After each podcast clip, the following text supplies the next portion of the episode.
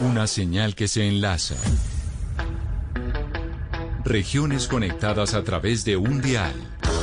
A partir de este momento, Oscar Montes, Ana Cristina Restrepo, Hugo Mario Palomar, Valeria Santos, Gonzalo Lázari, Rodrigo Pombo y Camila Zuluaga analizan y debaten el tema del día. El tema del día. Colombia está al aire. Son las 12 del día, 16 minutos. A ustedes, gracias por seguir conectados con nosotros aquí en Blue Radio, en Mañanas Blue, cuando Colombia está al aire. Después de las noticias del mediodía, como siempre, llega nuestro tema central. Y nuestro tema central, Pombo, hoy tiene que ver con la policía, con esa institución que durante mucho tiempo pues, fue una de las más queridas por los colombianos, según las últimas encuestas que revelan eh, las diferentes entidades que hacen ese tipo de trabajo, pues muestra cómo ha habido una disminución en la popularidad de la policía y usted y yo teníamos una discusión, creo que la semana pasada, sobre qué estaba pasando con la policía cuando, por ejemplo, veíamos ese video de unas eh, personas atacando una patrulla de la policía y uno decía, pero ¿por qué nadie está haciendo nada? ¿Por qué no llega alguien a detener a aquellas personas que están atacando la patrulla? Y usted me decía, es que les da miedo de cuáles puedan ser las repercusiones.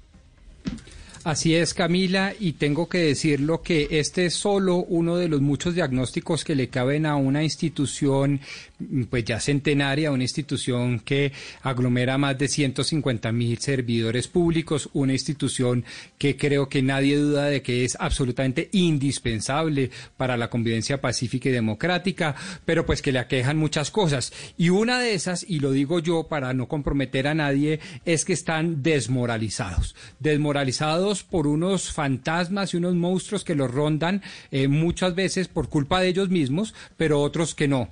Y evidentemente lo que significa, para ponerlo en castellano, la frase desmoralización de la policía, eh, pues es que eh, deciden no hacer nada, deciden incumplir su mandato constitucional y legal, deciden abierta y conscientemente decir, deje así las cosas porque quienes están pidiendo el uso de la autoridad, pues no tienen autoridad para hacerlo. Esa es la gran frase que está rondando en el ambiente de la policía. ¿Y por qué? Porque los jefes de policía no son solo el, el presidente de la República, son los alcaldes y las alcaldesas de las distintas localidades. Y los policías dicen, claro, nosotros poniendo aquí el pecho y usted sale por allá a auspiciar, por no decir otra palabra, a los que están atentando contra la vida, honra y bienes de nosotros, de los policías. Y nosotros no podemos salir pues a ser los materiles, a ser los sacrificados por cuenta de una democracia que poco lo vale, dicen ellos. Y a eso súmele que hay escándalos que involucran a oficiales de la policía en actos de corrupción. De hecho, pues hoy precisamente el general Atortúa está en una audiencia, pero por eso hemos invitado pues a los policías, a generales en retiro que han estado ahí y que yo creo que tienen más libertad de hablar para confirmar o negar esto que usted nos está diciendo, este, esta hipótesis o diagnóstico que usted acaba de plantear. Y por eso quiero saludar al general en retiro Héctor Castro, que es el presidente del Colegio de Generales en Retiro de la Policía. General Castro, bienvenido. Mil gracias por aceptar esta invitación en donde vamos a hablar precisamente pues de la crisis en cierta medida en la que está la, en la, en la que está la institución. Bienvenido. Mira, muy buenas tardes y buenas tardes a todos los oyentes. Eh, efectivamente, lo que dice el doctor Pombo es algo que hay que considerar y analizarlo con mucha profundidad. Cuando el doctor Pombo dice que la policía se desmotiva, pues indudablemente es porque se siente eh, sin respaldo de la ciudadanía. La policía es una institución que se debe a la ciudadanía y la policía debe hacer lo que la sociedad exige para que la seguridad ciudadana sea algo eh, real. Entonces, yo siempre he dicho, si nosotros desmotivamos a los policías y los policías por miedo no actúan frente al delincuente, ¿quién va a defender a la sociedad colombiana? Eso es supremamente grave. Pero la policía tiene, indudablemente tiene problemas, como tú lo dices, y, y son problemas que hay que resolver. Pero debemos enfocarnos en eso el hecho de que un policía no actúe porque teme que no tenga el respaldo suficiente, que no tenga la seguridad jurídica para poder actuar, porque un policía gana muy poco sueldo, muy poco salario, para que lo tenga que destinar todo a pagar defensores, a pagar abogados y para defenderte cuando él ha actuado en defensa de la comunidad. Recíprocamente, la policía en ese caso, la ciudadanía en ese caso, tiene que convertirse en una defensora del policía. General Castro. Permítame, yo lo voy a interrumpir porque quiero invitar a esta charla a dos eh, generales en retiro más para que podamos tener esta conversación y de verdad hacer un análisis de qué es lo que está pasando con la, con la policía, cuáles son las equivocaciones que ha habido dentro de la institución, por qué están desmoralizados, si es que lo están y por qué hay temor de actuar. Y por eso voy a saludar al exdirector de la Policía Nacional, al general en retiro Luis Ernesto Gilibert. General Gilibert, a usted también mil gracias por sumarse a esta conversación. Bienvenido.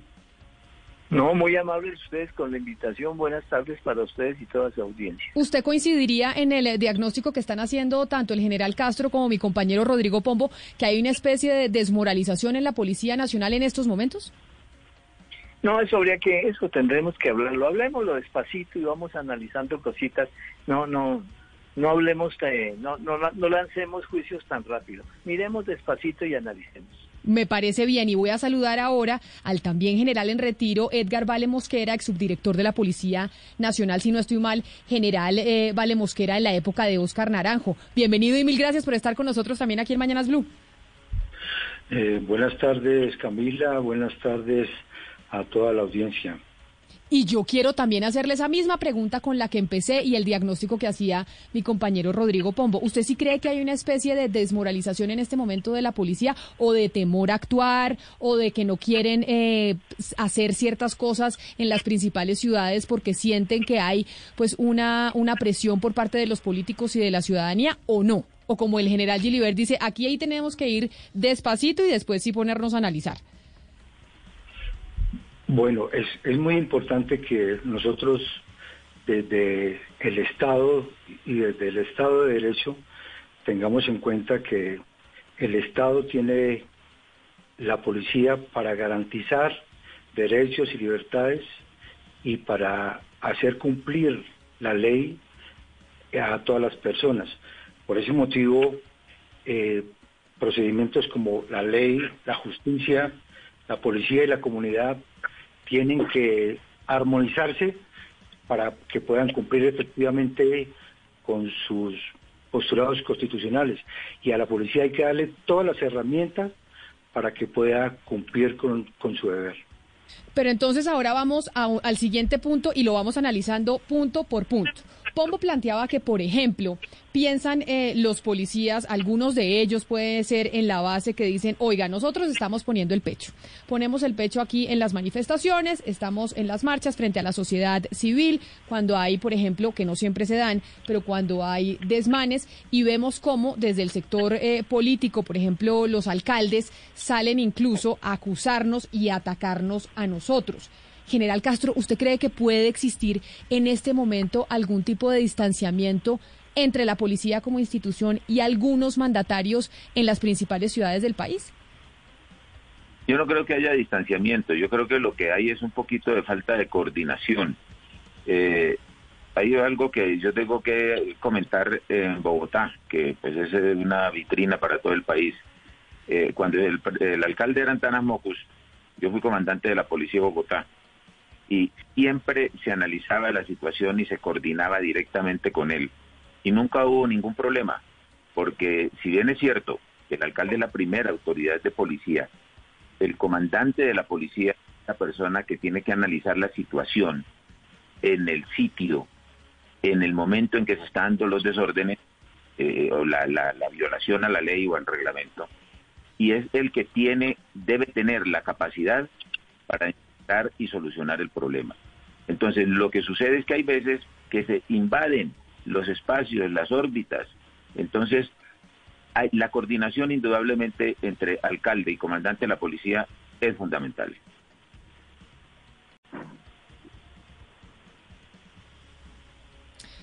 Valeria, ¿usted tenía pregunta?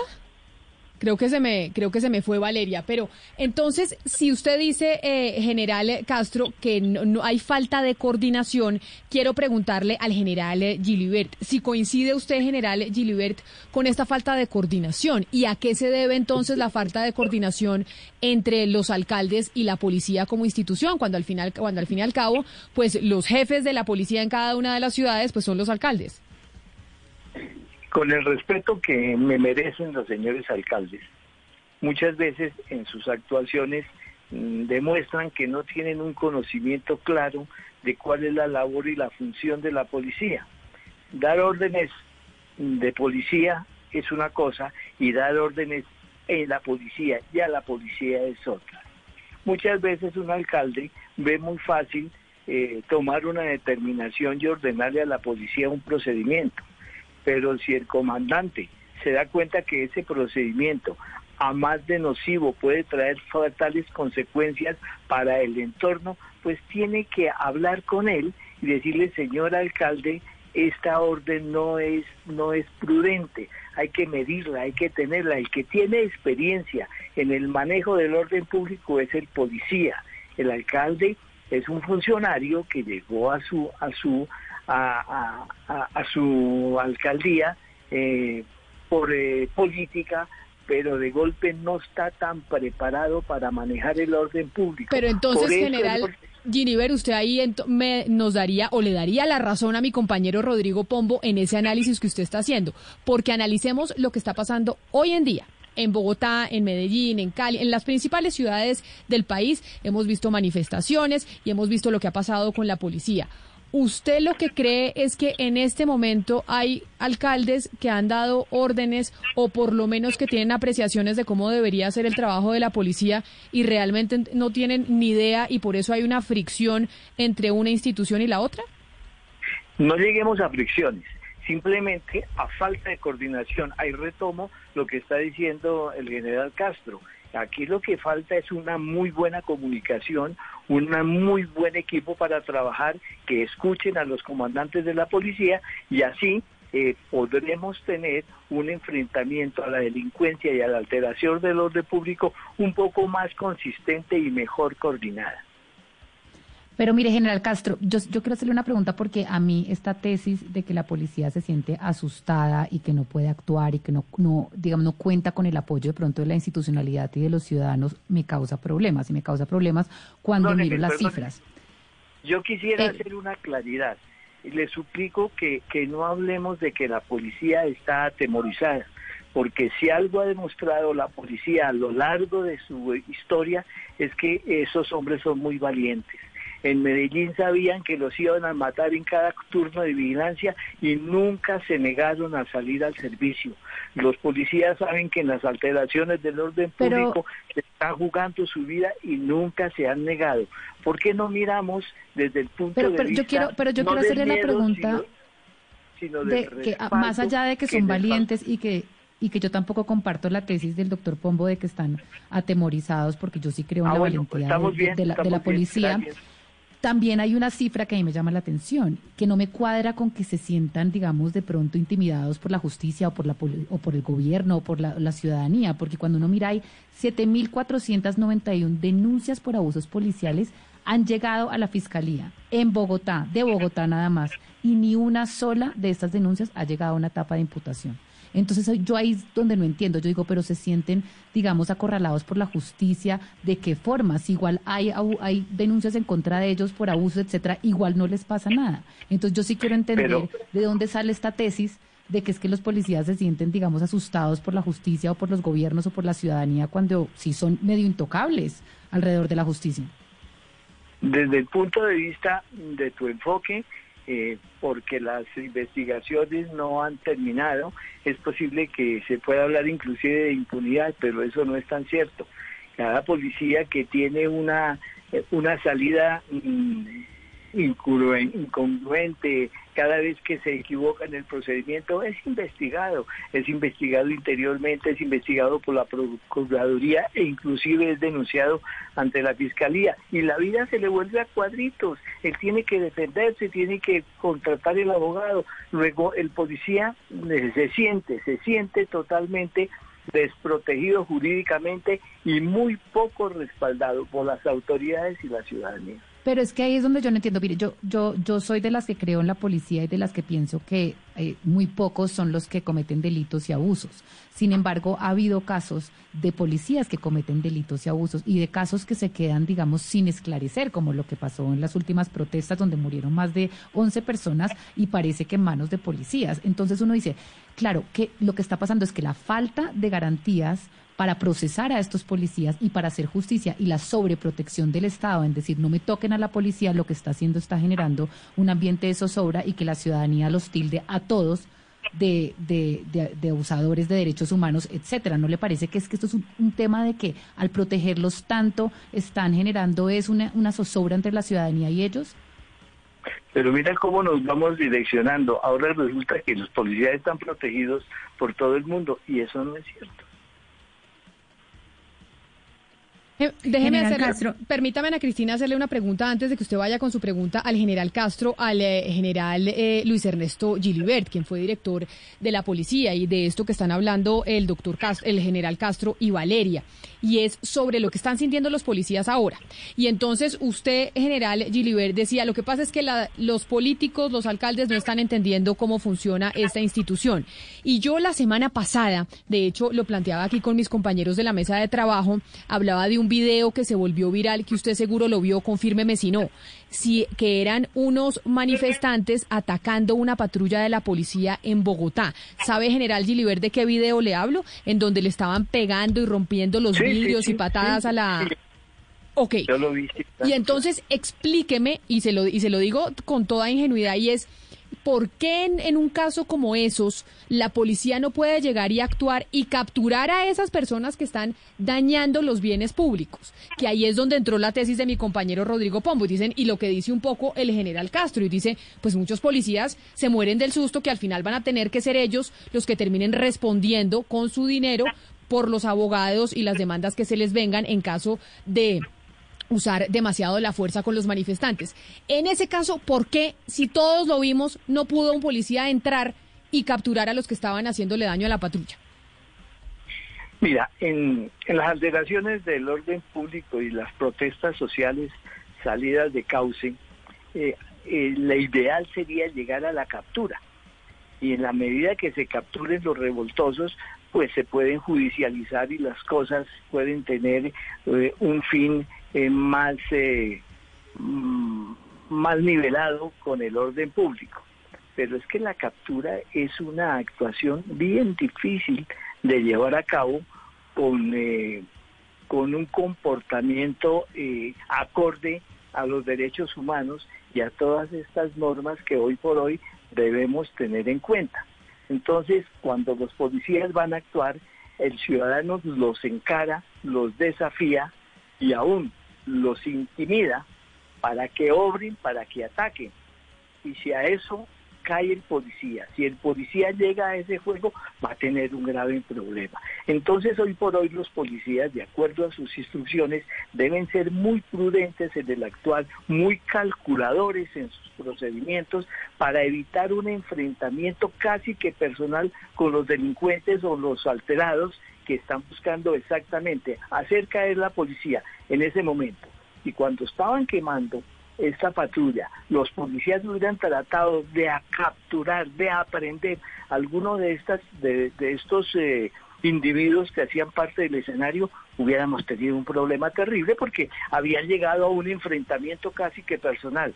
Y las consecuencias las pagan los policías. Yo creo que ahí hay que hacer énfasis en un punto muy importante y es la formación en derechos humanos de los agentes de policía. Yo le quisiera preguntar al general Castro eh, qué es lo que está fallando en este momento, porque es evidente lo que ha resultado de la protesta social, que hay una falla en los procedimientos y en la formación en derechos humanos por parte de los agentes de la policía. Ellos están eh, armados, hemos visto pues lo, que ha resultado de estas, de estas eh, protestas y se ha hablado mucho de reformas, inclusive en la reestructuración se habla de un Ministerio de Seguridad Ciudadana. ¿Usted eh, qué opina de esa propuesta y de una reforma en el corto plazo, General Castro? Bueno, pues yo creo que mm, indudablemente que la policía ha recibido una formación y una formación muy importante en derecho y eso desde hace bastante tiempo. Si ustedes ven en la clasificación de las universidades, entre todas las universidades de Colombia, así que considere que no está muy ranqueada. La Universidad de Policía, las escuelas de policía unidas, están en el, en, el puesto número 21 entre todas las universidades. Y la educación se fundamenta en el respeto a los derechos humanos, pero también en exigir y controlar que los derechos de la persona se le respeten. ¿Por quién? por los demás conciudadanos. Entonces, el policía siempre actúa ante un conflicto, ante un, un conflicto de interés. Hay una persona que reclama sus derechos habiéndose excedido en el ejercicio de los propios derechos. Y cuando el policía actúa, una de las dos resulta insatisfecha. Y por eso es que viene tanta denuncia y tanta crítica. Yo digo que eso es lo que hay que entender, que no es que se diga que se excedió en el uso de la fuerza, que se excedió en el uso de la autoridad, y se pase a hablar de que la violencia del Estado, no, no, no, es de pronto un exceso para controlar a una persona que se había excedido en el... General, pero entonces a usted le parece, por ejemplo, que lo que pasó con Dylan Cruz, eso no fue un exceso de fuerza, es un muchacho que está muerto. No fue, a mi juicio, no fue un exceso de fuerza. En la escopeta no es un arma de precisión. El que la disparó no se la disparó a Dylan Cruz. Es un arma que se, se lanza en parábola en una trayectoria parabólica a la multitud para disolver a, la a las personas que están actuando en una manifestación de esas. Entonces no podemos decir de que es un exceso porque cuántas veces se ha disparado esa arma en las manifestaciones. Muchas veces. Y no, no había sucedido eso. Ese día sucedió. Habrá que mirar con unos análisis basados en la física, en las trayectorias, a ver qué fue lo que sucedió de pronto podría decirse que fue una imprudencia haberla disparado ahí. Pero es que no podemos hablar de ese caso y ahí sí yo quiero insistirle en que hay algunos que fungen como abogados y dicen esto fue un asesinato. No, eso fue un homicidio y habría que mirar si es un homicidio culposo porque no porque se, no se previó una consecuencia nociva o de pronto un homicidio preterintencional porque fue más allá de su intención o un homicidio con causal porque concurrió otra causa, pero aquí a lo único que le echan la culpa es al policía. Eh, Entonces, yo sí quiero con todo respeto decirles que analicemos cada caso y que no digamos que eso fue un homicidio intencional o un, homicidio agravado. Qué bueno que pone mi compañera Ana Cristina sobre la mesa el caso de Dylan Cruz, porque sobre eso quiero preguntarle al eh, general en retiro Vale Mosquera, porque en algún foro eh, privado, académico, el eh, general Oscar Naranjo hablaba del fenómeno Dylan Cruz dentro de la policía y cómo eh, General Vale Mosquera este fenómeno de Dylan Cruz sí había generado un impacto directamente sobre los miembros de la policía a la hora de actuar en medio de la protesta social. ¿Qué es esto del fenómeno Dylan Cruz dentro de la policía? Camila, lo que pasa es que el nivel de violencia en los disturbios viene aumentando de manera considerable con papas explosivas, con bombas molotov, con piedras y aún con disparos. Y frente a eso, cada vez hay más normas que restringen el uso de las herramientas con que cuenta la policía para, para contener estos graves disturbios y para garantizar el derecho a la protesta. Y en ese orden de ideas, eh, la prohibición de todos esos medios hace que se vaya a generar mayor aumento de la fuerza, porque, porque la presencia de las armas no letales lo que hace es que se haga, se haga un uso diferenciado de la fuerza. Y a lo que en este momento los, los que intervienen en los, en los disturbios es a intervenir de una manera directa y con con consecuencias funestas para la vida. Por eso es importante que el Estado reconozca la necesidad de dotar de herramientas y elementos técnicos a todos los miembros de la Policía Nacional para que ellos se sientan protegidos y principalmente para disminuir la fuerza con los disturbios, no con, la, no con las protestas. Y por eso es importante que, se tengan en cuenta todos estos foros para analizar desde el punto de vista del Estado la necesidad de tener una fuerza completamente equipada y dotada que pueda enfrentar técnicamente un disturbio y sus consecuencias con esta. Sí, general Castro, muy importante los, foros y discutir todo esto, pero si vamos a concentrarnos en el fenómeno Dylan Cruz, uno pensaría que es un fenómeno, un fenómeno que lo que está haciendo es disuadir a los policías en su actuación, pero lo que hemos visto es que en protestas posteriores inclusive hubo 13 muertos. Es decir, el uso de la fuerza, el uso de esa fuerza con la ciudadanía no ha cesado. Entonces volvemos a lo mismo. Hay un problema en formación de derechos humanos. Eh, no es solamente de la técnica, porque digamos con lo de, con el caso de, Dylan Cruz estamos hablando eh, no solamente de formación de derechos humanos, sino de técnica del uso del arma. Estamos hablando de la formación en derechos humanos. Claro, claro que sí, yo estoy absolutamente de acuerdo en la formación en derechos humanos, porque es que el policía respeta los derechos y está obligado a hacerlos respetar. Pero yo me pregunto, cuando hay un policía que sale a controlar una manifestación, que se supone que es pacífica, el policía sale sin ningún arma. Yo he controlado manifestaciones o no he controlado, he acompañado manifestaciones, muchas manifestaciones, especialmente aquí en Bogotá, con policías simplemente con su uniforme de drill y con su mando y no ha pasado nada. Pero cuando en esa manifestación hay una persona que saca bomba molotov, que saca papas bombas, que comienza a hurtarse el, dinero de los cajeros automáticos, a romper almacenes, a saquear almacenes, el policía que va con el bastón de mando no puede actuar. Ahí tiene que dosificarse la fuerza y presentar una fuerza legítima del Estado correspondiente a la fuerza que está recibiendo o está utilizando la persona que está al margen de la ley. Entonces, eso, eso es lo que, insisto, en cómo es que un jefe de policía debe decir el qué, pero el cómo lo tiene que determinar el comandante de la policía y la fuerza claro. en la medida, solo en la medida que sea necesaria, para neutralizar la violación de la ley o del reglamento. Eso es lo que la policía ha aprendido en las escuelas y es lo que se está aplicando. En cuanto a la desmotivación, yo, quería...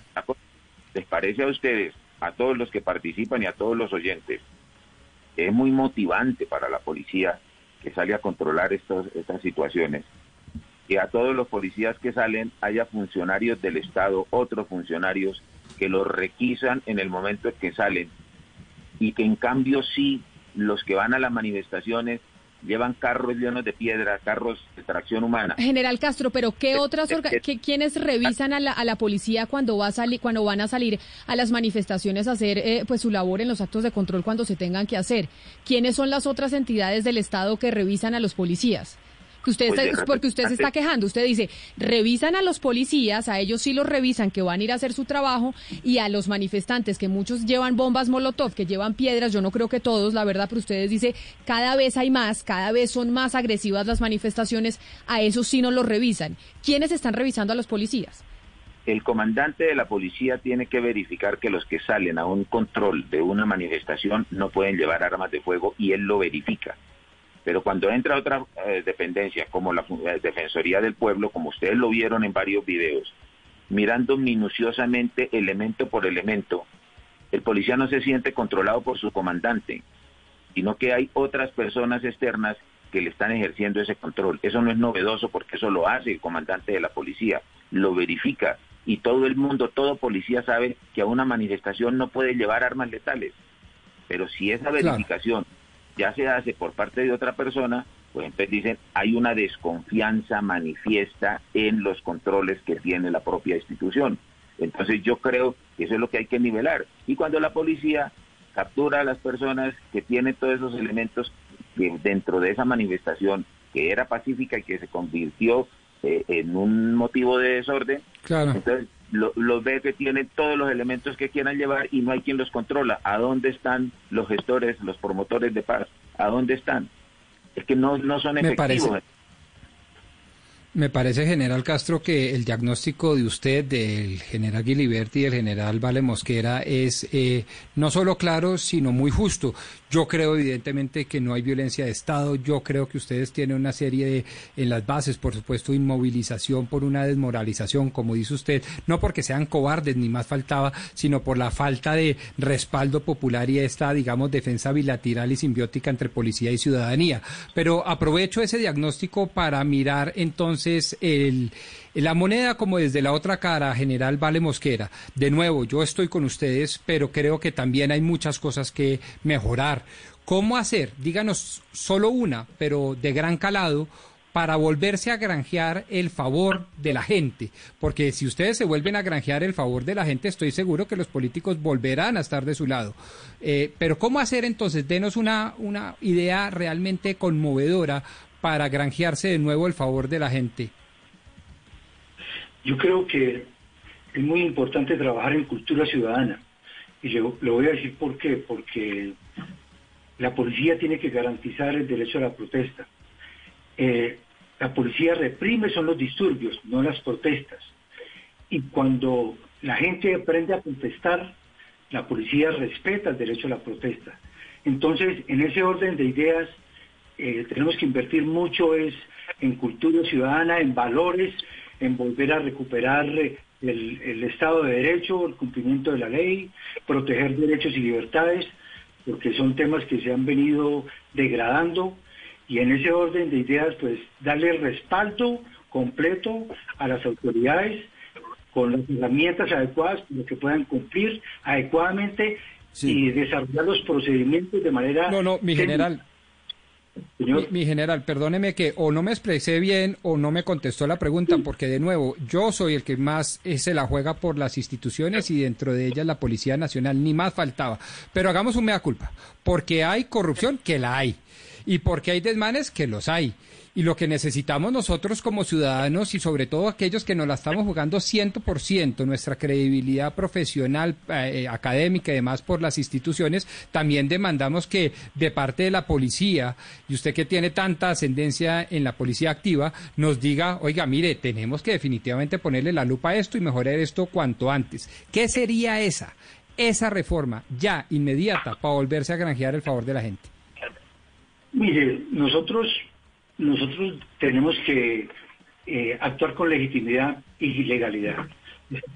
son dos palabras clave. Pero la policía actúa con legitimidad porque tiene, tiene el reconocimiento de la ciudadanía, porque si usted mira y si ustedes analizan cada uno de los hechos en donde ha intervenido la policía, la policía no provoca, la policía simplemente interviene en los disturbios, cuando están quemando, cuando están destruyendo pero el, tema principal es que se desborda el uso de la fuerza y entramos en, cuando el hombre se vuelve acorralado, se siente acorralado, se vuelve violento y ahí es cuando... Pero mire, mire, mire, general, general eh, Castro, yo quisiera retomar algo que usted había planteado acá, porque usted hablaba de sus relaciones muy cordiales con el entonces alcalde Mocus en la época en que usted fue comandante de la policía en Bogotá. Me parece que lo que se está presentando en algunos casos es que la relación entre el alcalde de turno y el comandante de la policía no es cordial, no es ni siquiera amistosa. Es una relación burlesca en la que de lo que se trata es de ver de qué manera eh, el compromiso se va perdiendo y se afecta los resultados.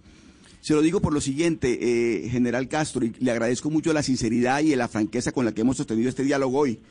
¿Usted no cree, general Castro, usted que conoce muy bien a todos sus oficiales, los que fueron sus oficiales ahora, que de pronto se está presentando una especie de operación tortuga, una especie de operación de brazos caídos por parte de algunos oficiales, no de todos, que no tienen una buena relación con el, con el, con el alcalde o la alcaldesa de turno y consideran y hacen la lectura de que el costo político, quien va a terminar pagando el costo político de los errores o de las circunstancias que se, de estos desmanes termina siendo el alcalde y no el policía. ¿Usted no cree que eso se podría estar presentando también dentro de la institución? No, yo no creo, creo de ninguna manera y, yo creo que ningún comandante y ningún policía va a entrar en un plan que, sea siquiera semejante a lo que es una operación tortuga. Eh, lo que hay que ver es que eh, siempre el diálogo, el sistema de comunicación que debe existir es un sistema de comunicación muy efectivo. Que los mensajes lleguen, se transmitan para que la, la contraparte o el interlocutor, para mejor hablarlo así, el interlocutor entienda el mensaje. Yo siempre eh, le decía a los gobernadores y los alcaldes con los que tuve la oportunidad de trabajar, les decía que si no estaban ellos de acuerdo, me lo dijeran. Y siempre he tenido una máxima que la quiero compartir y quiero invitar a todos los alcaldes y a todos los funcionarios públicos y a todos los que tienen poder. Es del libertador Simón Bolívar. Hay que creer en los amigos y en los colaboradores que nos hacen llorar con verdades y no en, el, en los que nos hacen sonreír con lisón y adulaciones. Uno tiene que decir las cosas tal como deben ser o como considera que deben ser y abrirse al diálogo. Y entonces si el alcalde está obrando de alguna manera que el comandante de la policía considera que interfiere en esas buenas relaciones, él se lo debe decir y debe propiciar el diálogo. Igualmente el alcalde si considera que el comandante no es lo suficientemente receptivo, también tiene que buscar esa receptividad. Yo lo que digo es que debe haber un equipo, debe haber una unidad monolítica entre el alcalde como jefe de la policía y el comandante de la policía. Nadie es poseedor de la verdad absoluta. El que así lo crea está en su peor error. Entonces nosotros lo que tenemos que buscar es eso, armonía en las autoridades para que se tomen las mejores decisiones y que el gran beneficiado sea el pueblo colombiano. Pero yo quiero preguntarle entonces, bajo esta óptica, al general Gilibert, por esa armonía que se pretende construir entre las ramas del poder, incluyendo, pues digamos, en este caso, eh, la policía y las otras autoridades. Y uno dice, ¿cómo puede haber armonía y cómo puede además tener la ciudadanía confianza en una institución en donde el gobierno nacional está protegiendo al inspector general de la policía, ah, perdona, al, al, director de la policía en este momento, al general Atortúa, en contra del inspector general de la policía, el señor William René Salamanca, que ha dicho y lo acusó ante las autoridades de cometer actos de corrupción con unas casas y un fondo rotatorio por más de 100 mil millones de pesos y el señor, el, el, general Salamanca salió y dijo, es que estoy amenazado. Después de que hice estas denuncias en contra del general Tortúa, estoy amenazado. Entonces, cuando uno ve estas pugnas dentro de la policía y estos casos de corrupción en la más alta esfera, protegidos por el gobierno nacional, ¿cómo se espera que se construya armonía? ¿Cómo se espera que se construya confianza? Si adentro parece haber un, todo un tema podrido. Bueno, yo, yo diría que el gobierno no está protegiendo a nadie porque en este momento la Procuraduría está desarrollando su investigación y de ahí tendrá que salir algo. De acuerdo a lo que salga, entonces ya veremos las condiciones y las decisiones que pueda tomar el gobierno. Pero mire, y yo quiero hacer énfasis en la vocación. La mayoría de los policías tienen una gran vocación de servicio. Es casi que un requisito sine qua non, no se podría trabajar. Lo que nosotros necesitamos es que con mucha urgencia los señores alcaldes, los gobernadores y las mismas autoridades entiendan que la policía es de ellos, es su policía, es una herramienta supremamente importante para manejar las buenas relaciones y el orden público en sus jurisdicciones. Si ellos entendieran un poco más eso, es que yo quiero volver a la pregunta porque yo entiendo la importancia que es entre el trabajo armónico entre la alcaldía y la policía, pero yo quiero insistir. Usted me está diciendo, es que la Procuraduría está investigando, entonces el gobierno no lo está protegiendo, hay que esperar a las autoridades. En este país, esa es la respuesta siempre. Hay que esperar a que las autoridades eh, actúen, igual que en este momento más de 3.700 eh, denuncias, estamos esperando a que las autoridades actúen. Y mientras las autoridades actúan, todos los medios de comunicación están mostrándole a la ciudadanía una ruptura en la Policía Nacional. Un general, comandante de la Policía Nacional, acusado de unos cargos gravísimos por corrupción y mientras tanto ¿Cómo esperar que la ciudadanía tenga confianza en esto? Cuando vemos además que el que investigó a su superior por corrupción, pues ahora está amenazado. Y yo sé que hay que esperar a que las autoridades actúen, pero mientras tanto tiene el gobierno que tomar acciones, tienen que haber procesos disciplinarios internos, tienen que tomar, digamos, eh, medidas, medidas porque es que en verdad esto va a explotar, la gente ya no confía más. Yo le quiero rogar el gran favor de que no nos lleve a hablar de una situación que está viviendo el mando institucional, donde nosotros eh, no debemos intervenir en ningún sentido, porque para eso está la Procuraduría y repito, esperemos, esperemos los resultados de la Procuraduría y ahí sí seguramente se tomarán medidas en todos los ámbitos. Pero le ruego el favor de que no nos ponga en medio de una situación que para nosotros es ajena, además en la que no debemos inmiscuirnos por la misma salud institucional. Pero entonces yo sí quisiera, para cerrar, hablar con los tres, que los tres me respondieran lo siguiente a modo de conclusión, porque ya se nos va acabando el tiempo, y es, hay problemas adentro de la policía. Eso es una realidad de apuño y lo estamos pues viendo hoy en día en Colombia. Uno, uno entiende que ustedes tienen pues las mejores intenciones dentro de la institución y que hay muchos policías, la mayoría que hacen su trabajo con vocación y de la mejor manera. Sin embargo, si no hay corrupción, que es lo que menciona mi compañera Valeria, que en este momento lo estamos viendo, entonces hay abuso de la fuerza en algunas oportunidades. Y si no, puede haber eh, que se están desmoralizando. ¿Qué es lo que está pasando estructuralmente dentro de la policía? ¿O ustedes creen, y le pregunto uno por uno ya como, como cierre, que no está pasando nada y que no hay que hacer nada? Y empiezo con usted, general Castro. Bueno, considero que en la policía, por supuesto, que hay cosas por mejorar, indudablemente. Yo le quiero, por ejemplo, contestar al doctor Pombo también, en el sentido de que sí es urgente retomar el tema del acercamiento de la policía a la comunidad. Esa policía que está, el, policía de la cuadra, el policía cuadrante, el que habla con el vecino, el que conoce al vecino, de pronto se ha alejado por algunas razones. Y yo digo algunas razones como esta en el control de una manifestación pública nunca ha intervenido, ha intervenido la policía de vigilancia, el policía del cuadrante, el que está al, lado del ciudadano. Y ahora comenzó a aplicar un protocolo de que primero tienen que salir los policías de vigilancia, los que están en el cuadrante, luego sale la fuerza disponible y finalmente sale el SMAT, pues entonces todos se ven comprometidos en una de esas en donde hay que utilizar la fuerza. Y el uso de la fuerza seguramente que no le va a gustar a todo el mundo. Entonces tenemos que acercarnos un poco más. Esos problemas no son estructurales de la policía. Los problemas estructurales de la policía hay que mirarlos no por cualquier persona, sino por expertos.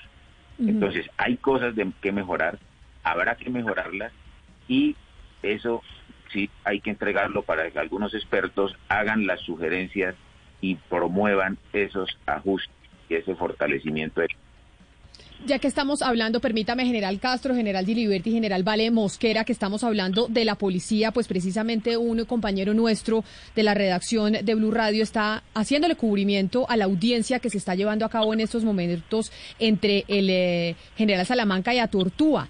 ¿Qué pasó, José Luis Pertús, o cómo ha venido avanzando esa audiencia, que entre otras cosas es motivo de que hoy estemos hablando de la crisis en la policía? Hola Camila, buenas tardes. Bueno, dos datos muy concretos. Primero, el general Salamanca está respondiendo preguntas de Marco Antonio Velilla, que es el eh, defensor del general Atortú, el director de la policía. Varias veces han tenido que llamarle la atención a la defensa porque pues ha habido cruces entre la parte de la defensa y el general Salamanca. Pero puntualmente, el general Salamanca señaló que un oficial de inteligencia le ha avisado que el sistema de la policía, el interior de la policía está en peligro de ser vulnerado. Y recordemos que allí reposa toda la investigación del general Salamanca sobre las supuestas irregularidades en este proyecto de viviendas fiscales fiscales CENOP en el municipio de San Luis y Tolima. Pero negó, eso sí, el general Salamanca tener conocimiento que el general Atortúa haya manipulado la investigación directamente. Por ahora vamos en eso. A las 2 y 30 se reanuda la audiencia y allí el propio general Atortúa le hará preguntas al general Salamanca ante la Procuraduría. Y precisamente por eso es que hablamos de que hay crisis dentro de la policía. Y rápidamente, general eh, Gilibert, yo sí quisiera una conclusión suya a esta discusión de lo que está pasando dentro de la institución. Mire, que en la policía existan problemas, eh, eso es una verdad de puño. Pero voy a decir algo que de golpe le va a molestar a algunos mandatarios anteriores. Desafortunadamente, cuando la ciudadanía clama eh, por seguridad y presencia institucional, eh, algunos mandatarios decidieron incrementar el pie de fuerza de la policía a la brava. Es decir, había que hacer incorporaciones express, rápidas, y formar policías lo antes posible para cumplir algunos compromisos que ellos adquirieron con la ciudadanía para entregar mayor número de fuerza, de pie de fuerza. Y esa situación creó un grave problema al interior de la policía porque se violentaron los protocolos de incorporación. Lo que necesita la policía ahorita es depurar un poco el personal y volver a, eh, a endurecer los protocolos de incorporación para tener, como siempre habríamos tenido, una excelente mano de obra. Es la una de la tarde en punto. Estaban con nosotros los generales en retiro Héctor Castro, Luis Ernesto Gilibert y Edgar Vale Mosquera para hablar de la crisis en la policía, de lo que está pasando en esa institución que había sido durante muchos años una de las más queridas en nuestro país y pues desde un tiempo para acá pues hay varias críticas que se le hacen a la policía. A los tres generales, mil gracias. Yo creo que fue muy enriquecedor este diálogo con ustedes que conocen la policía desde adentro y a los que estuvieron conectados aquí en Mañanas Blue cuando Colombia está al aire, también gracias por estar con nosotros. Llegan nuestros compañeros de Meridiano Blue con muchas noticias. Mañana a las diez y media de la mañana aquí nos encontramos.